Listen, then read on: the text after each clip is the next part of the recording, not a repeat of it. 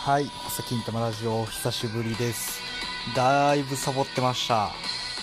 まあ、サボってたの理由としては、まあ、年末年始とか、あと日本のランキングがなかなか変わらなかったんでね、ちょっとやりようがなかったです。あんまりね、洋楽やってもあんまり反響ないし、だからやっぱり日本の曲を紹介していかなあかんのかなって思って、新しい曲が出るのを待ってました。で、今回は、これなんて読むんですか？アボ。アボさんのうっせぇわ。これね。なんかの、あれですか？アニメかなんかですか？これ。ねえ。え、知ってますか？これ。椎名、椎名林檎的なあれですか？ね。え。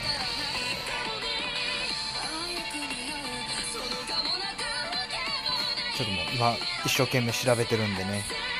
18歳やって。18歳。すげえ。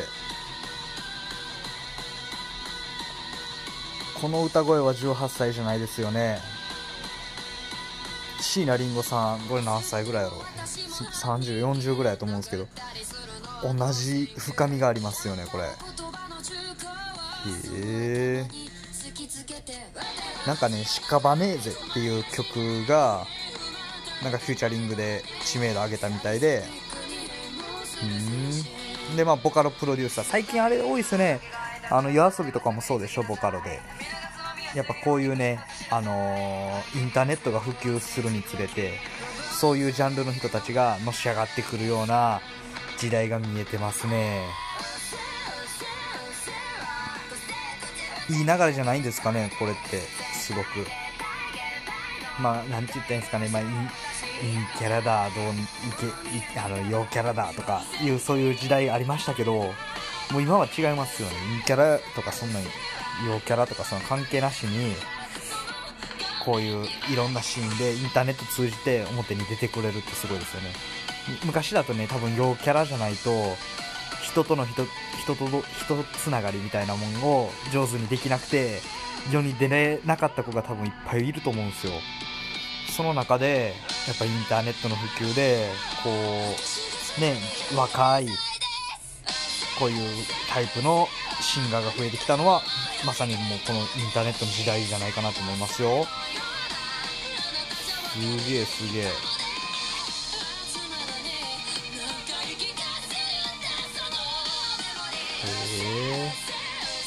別に何かのあの曲とかじゃないんですね。あのオープニングミュージックみたいな。そういうわけではないですもんね。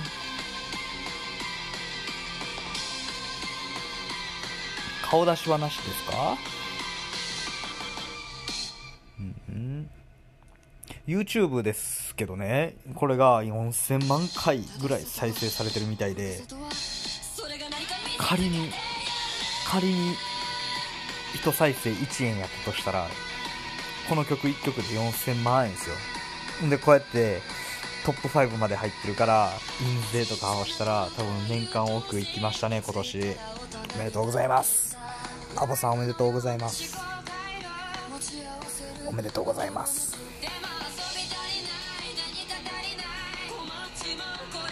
すごいですね。椎名林檎が焦ってますよこれは。全くかぶってますもんねジャンル。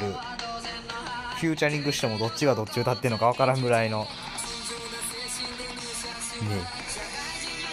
へえ。女子高生シンガーって言われてるんですね。顔見たい。めっちゃ顔見たい。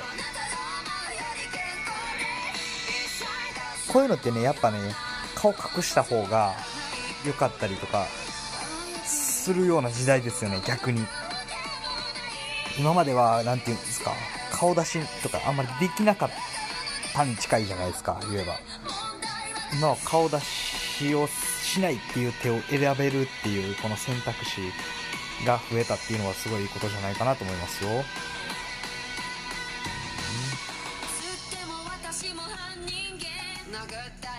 は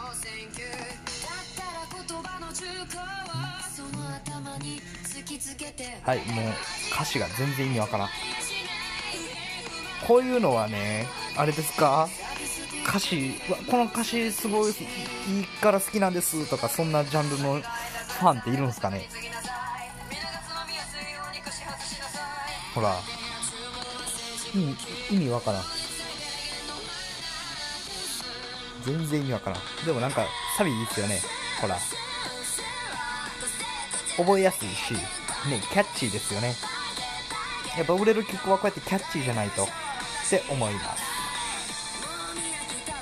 うん。いいですね。本当に。本当にいいですよ。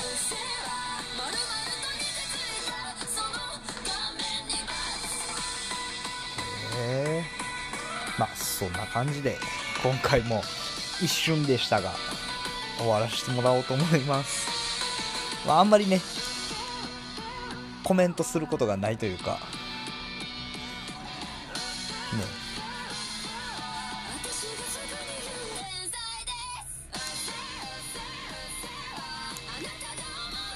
まあ僕は二度と聴かないことでしょうねこの曲は。あんまり好きじゃないです。けどまあ18歳ということで僕のね乾杯です。こんなすごい18歳がいるとは。すごい時代になってきましたねマジで。恐ろしい。っていうわけでね僕もねちょっとインターネットの会社作ろうと思って今ちょっと動いてる最中です。別にお金持ちになりたいとかじゃなくてなんかししたいなって感じでやらせてもらってます。まあこの視聴者が増えていけばそっちの会社の方も見していきたいなとか思うんですけどとりあえずはまあ僕音楽好きなんでこのまま続けてみんなが洋楽ハマってくれるようなそういうあれを作っていけたらなそういう流れを作っていけたらなと思ってやってます。頑張って続けていくんです。聞いてください。じゃあね。バイバイ。